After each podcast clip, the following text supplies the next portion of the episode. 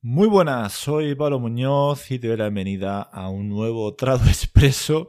Ya me estoy riendo y es porque es que justo eh, acabo de leer un mensajito que me ha dejado la bien hablada en Instagram Voy a intentar decir los nombres y demás con la gente con la que hablo, porque así parece que es algo es un podcast con el que se interactúa. No soy solo yo compartiendo mis reflexiones, sino que también muchas de estas reflexiones vienen a raíz de la gente con, la que hablo. ¿no? no se me ocurren a mí todas estas cosas que, os cuento, ¿no? La magia de ser humano, ¿no? Y vivir en sociedad, aunque estemos cada uno en nuestra estrado cueva. Bueno, que me enrollo. Básicamente, La Bien Hablada tiene una aplicación muy buena, me ha gustado mucho. Era muy divertida a la vez que te daba que pensar, la verdad. Y es sobre anglicismos, ¿no? La verdad es que podríamos dedicar el programa El Traudo Expreso a anglicismos y nos tiraríamos aquí minutos y minutos, aunque supuestamente sea un programa corto. Y vaya, justo me quiero detener en que hablaba de alternativas a hater.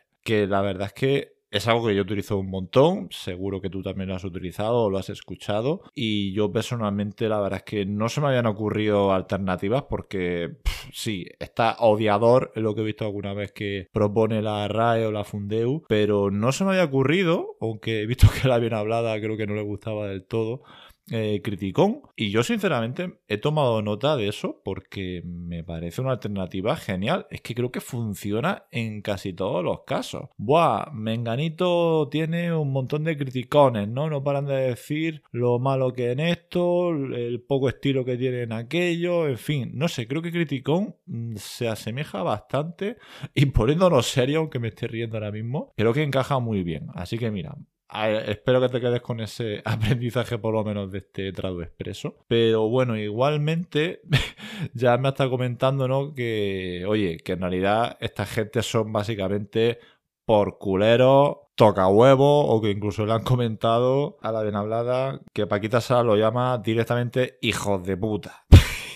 Y es que me ha encantado, porque de verdad, a veces nos obsesionamos con equivalentes y demás, y es que se nos olvida que nuestro idioma es tan bonito que podemos decir eso perfectamente. Obviamente no es algo que poner en una traducción, pero sí que es algo que podemos usar en el día a día. De hecho, grabé un trado expreso en el que hablaba de la belleza de los insultos del español, ¿no? En el que dice, pero mira qué pedazo de cabrón que es este tío. Y lo dices con cariño. Es curiosísimo, ¿no? Cómo existe este fenómeno en nuestro idioma, el español. Y, y es que realmente es curiosísimo, porque un mismo insulto, aquí igual estoy cambiando de tema, incluso puede tener distintas entonaciones. Porque mi amigo y yo, en vez de decir, eres un hijo de puta, que eso suena bastante mal, pido perdón por todo este vocabulario tan vulgar, eh, decimos directamente, tío, eres un ejepete.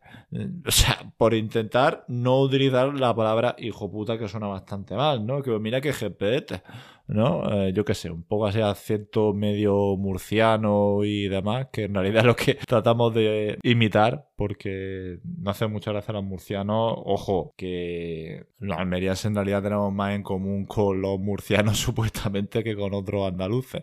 Pero bueno, y, eso, ¿no? Decimos, mira qué GPT. Eh, no sé si a ti te pasará algo parecido para intentar reducir el impacto de los insultos, de las palabrotas, si lo entonas de otra manera. Siéntete libre, feel free de enviarme tus comentarios a través del botoncito de enviar audio del podcast en, en Anchor, en Spotify o en Instagram, mucho más sencillo. Y nada, seguimos por ahí conversando sobre eso. Y vaya, no me quiero enrollar mucho más. Sí que te digo que en la medida de lo posible intenta no ser muy criticón o criticona o hater oye, mira, hater tiene una cosa buena. Depende de cómo lo uses, puede ser de género neutro, o mejor dicho, puedes no marcar el género. Es verdad que es un hater o una hater, pero puedes decir, Pablo Muñoz tiene un montón de haters, y ahí no estás marcando ningún género. Pero si dijeras, tiene un montón de odiadores o criticones, ahí sí lo estás marcando. Del mismo modo que, por supuesto, si estaremos por Pablo Muñoz tiene un montón de tocapelotas que le dicen de todo por las redes, pues también no estamos marcando el género.